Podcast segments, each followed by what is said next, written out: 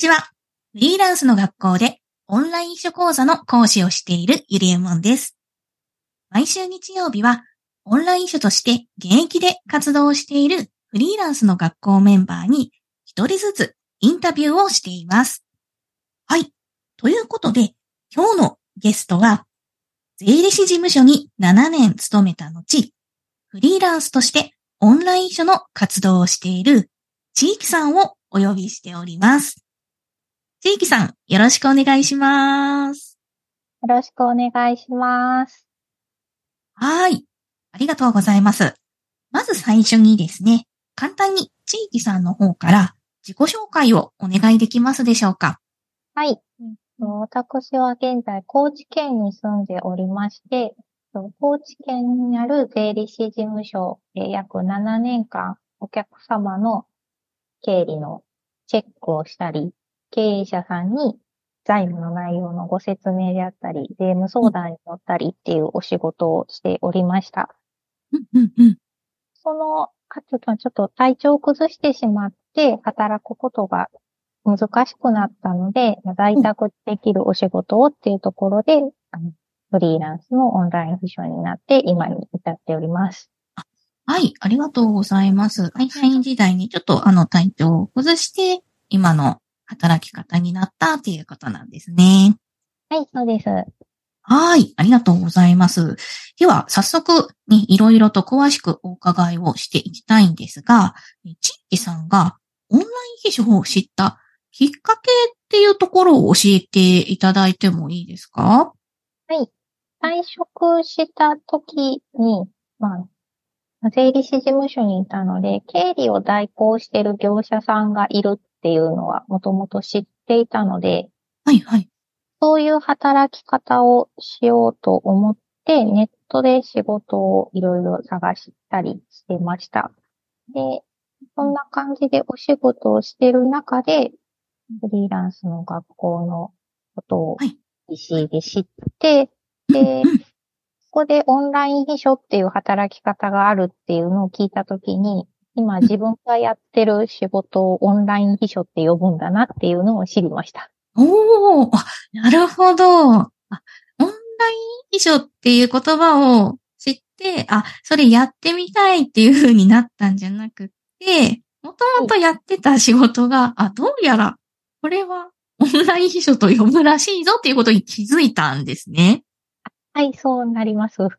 一般の皆さんのパターンとは逆逆パターンというか、はい、オンライン秘書とはこう、まあ、気づかずとか名乗らずに、そういったオンラインでの、まあ、なんか経理とかサポートのお仕事をされてたっていうことなんですね。はい、そうです。はい、ありがとうございます。地域さんが初めてオンライン秘書として関わったお仕事はどんなお仕事なったのか、詳しく内容を教えていただいてもいいですか？はい。一番最初にいただいたお仕事は、クラウドソーシングサイトで募集が出ていた単発のお仕事だったんですけど、エクセルをちょっと編集するという内容のお仕事でした。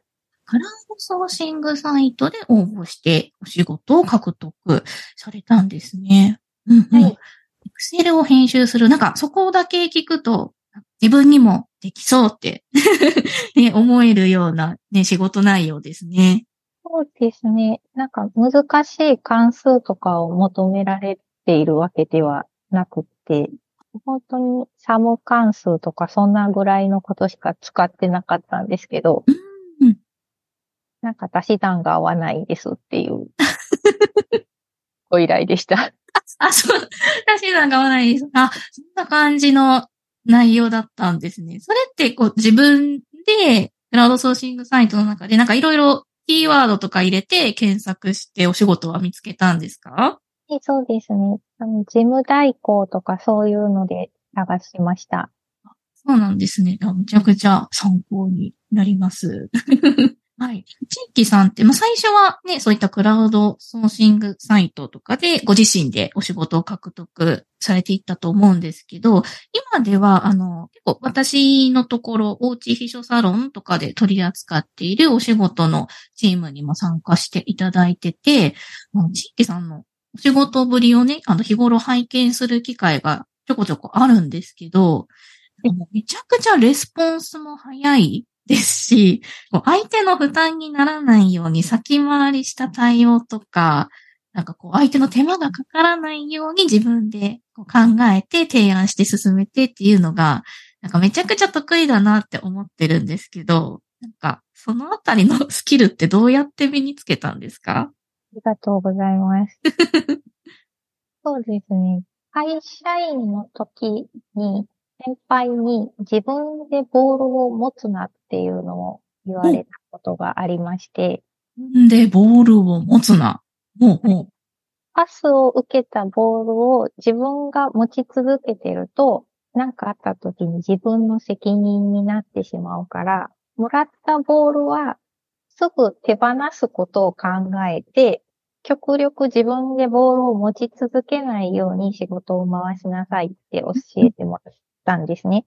なので、それは意識するようにしていて、連絡とかも私が返事を返さない状況っていうのは私にボールが回ってきてる状況なので、早く返して手がフリーな状態になってると、やっぱり他のボールも受けやすくなりますし、連絡をくださってる人も仕事が進むようになるので、できるだけ意識して手がフリーになるようにっていうのは考えてます。はい、おすごいですね。そして、税理士事務所時代に、そういった、はい、こう自分でボールを持たないっていうのをもう叩き込まれて、まあ、それがずっと染みついてるから、フリーランスになってからもそれをずっと意識してやってるっていうことなんですね。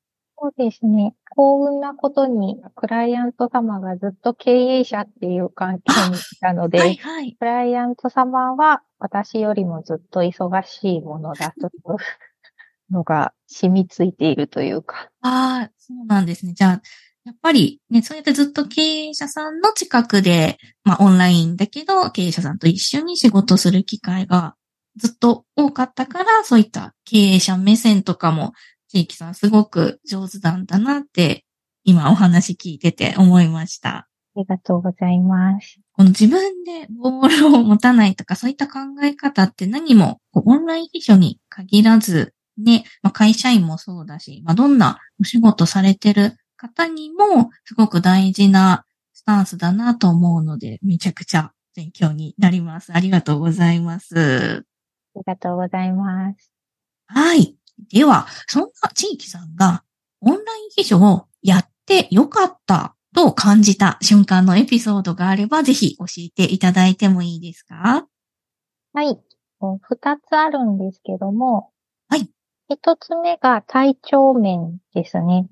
会社員の時は、クライアント様を訪問したりっていうのもあって、服装が制服だったり、スーツだったり、決められた服装でないといけなかったんですけども、はいはい。体調があんまり良くない時とかは、やっぱり辛いものがありまして。うん、あ、そうですよね。うん、スーツとか、ちょっとしんどいですよね。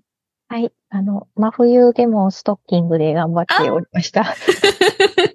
確かにそれは辛い。今は、自分の体調に合わせた服装ができるので、うんうん、体調が良くないときは、結構もこもこに着込んだり。もこもこに、あ、もこもこに合いそう。自由な服装で働けるっていうのがすごく体調面的には嬉しいなと言います。はい。わかりますね、それは。そうですね。体調が悪い時もそうだし、夏暑い時とか、冬寒い時も、なんか家だったらね、リラックスして好きな服装で過ごせるのが、この在宅のお仕事のいいところだなって思うのと、あと女性の場合、化粧もそうじゃないですか。そうですね。化粧はだいぶ楽になりました。ええそうですよね。そう。私も今日は一見もズームがないから、化粧しなくていいぞみたいな 日とかも 結構あったりするので、それは毎日出社していた頃に比べたらだいぶ楽だなって感じますね。そうですね。そしたら二つ目も教えていただいてもいいですか？はい。二つ目は、と都会基準でお仕事ができることです。はいはい。高知県でリアルでお仕事をすると、どうしてもクライアント様は高知県の方に同じエリアの方とお仕事をする機会が増えるんですけど、オンラインだとエリアに関係がないので、近くのエリアに限らず、東京とか大阪とか大都市圏の方とも一緒にお仕事ができるので、うんうん。やっぱり最先端の技術とか考え方を知りやすくなるなっていうのもありますし、報酬の価格面でも都会の価格に合わせた価格でお仕事ができるので、同じサービスを提供した時の得られる収入面をちょっと上げられるっていうのは地方にいる人間としてはすごく嬉しいものですね。はい、ありがとうございます。実際、そうですよね。私も結構、この静岡県に住んでますけど、お客さんがもう東京とか大阪とかの方がやっぱりすごく多くって、ね、地方だとまだまだオンライン秘書っていう言葉すらね、知られてなかったりとか、そういったオンライン秘書を活用しようみたいなのがまだ浸透してなかったりするので、うんはいお客さんとやり取りすること多いですけど、そうするとやっぱりね、あの、報酬の設定も東京価格とかだったりするので、都会は住めないけど、都会の人と仕事したいみたいな人にとっても、この働き方ってすごく、うん、いいなって思います。そうですよね。まだまだ地方はなかなかお給料も ね、高くなかったりとかっていうので悩んでる方もいるっていう話は聞くので、そういった方にもこういうオンライン秘書みたいな働き方はね、ぜひ知ってもらいたいなと思います。はい。では、最後にですね、地域さんがこれから目指す理想の働き方、こんな風に仕事をしていきたいなって思っている働き方を教えていただいてもいいでしょうか？私は7年間、やっぱり税理士事務所に勤めてきたっていう経験もあるので、今、税理士試験の勉強をしてまして、この試験に受かって税理士事務所を開業するのが一つの目標と、うんうん。それをしながら、今やっているオンライン秘書も続けていきたいなっていて、それを日本柱で両立して働いていくっていうのをしていきたいというふうに思っています。おー、いいですね。明確な目標があってすごいです。税理士事務所開業、そしてオンライン秘書もずっと続けていくぞっていうことで、そうですね。複数のね、収入の柱を持って働いていくっていう、うん。そういう働き方に憧れている人たくさんいると思うので、ぜひぜひ地域さんは先を行く存在になってください。頑張ります。はーい、応援してます。ありがとうございます。はい、ここから雑談と言いますか。地域さんって、まあそうやってね、在宅ワークでも、まあ、ね、地方でもバリバリ活躍しているぞっていう印象があるんですが、なんか一方で、なんかすごくアクティブというか、行動力のある一面があるなっていうふうに思ってまして、過去にフリーランスの学校代表の周平さんのセミナーの主催も経験されてるんですよね。そうですね。去年の2022年の12月に主催しました。じゃあ、えっと、ちょうど1年くらい前ですかね。はい、そうです。そうなんですね。その時、どうでしたか？主催やってみて、感想とか。意外とサクッとできてしまったというのが終わった後の感想でして。すごい、すごい。うんうん。でもちろん集客とかは大変ではあるんですけど、やっぱりフリーランスの学校っていう母体があるので、なんかそこが集、そこももちろん頑張ってくれるので、集客を。はい、はい。あの、私がそこまで頑張らなくてもお客さんが勝手に集まってくるっていう、楽をさせていただいたいやり。あ、確かにそうですよね。フリーランスの学校。まあ、事務局、セミナー事務局もあったりとかして、まあ、その、そもそもセミナーを開催する仕組みみたいなのが整ってるのと、まあ、やっぱり周平さんにね、会いたいみたいな人もたくさんいるので、それでね、人が集まってきたかなと思うんですけど、い、や、チミキさん全然楽してないと思います。めちゃくちゃが、うん、頑張ってたなっていうのは、私もなんか、あの、遠くからその時見てて、なんか、そう、セミナー当日もめちゃくちゃツイートしてましたよね。当日にちょっとでも盛り上がったらいいなと思って、うん皆さん結構メモをノートとかに取られるはい。方が多いんですけど、確かに。うんうん、多いですね。うん。セミナーの内容はツイートしていいですっていうことだったので、うん、うん。メモをツイートでやろうっていうことで、うんうんたくさんアウトプットを。ややりすぎたなとちょっとやりすぎ、思うぐらい やりすぎた、やりすぎたぐらいやったんですね。いや、すごいです。そうそう。なかなかね、それだけセミナー中にたくさんね、アウトプットできる人ってそんなにね、たくさんはいないと思うので、地域さんのアウトプットめちゃくちゃ目立ってました。アウトプットしてる間は自分が主催であることをすっかり忘れておりました。ああ、そうだったんですね。もう、セミナー自体を楽しみながら、いや、はいすごいな。はい。そして、今回、なんと、私が講師として登壇するオンライン書講座の主催もしていただけるということで、2回目の主催ですね。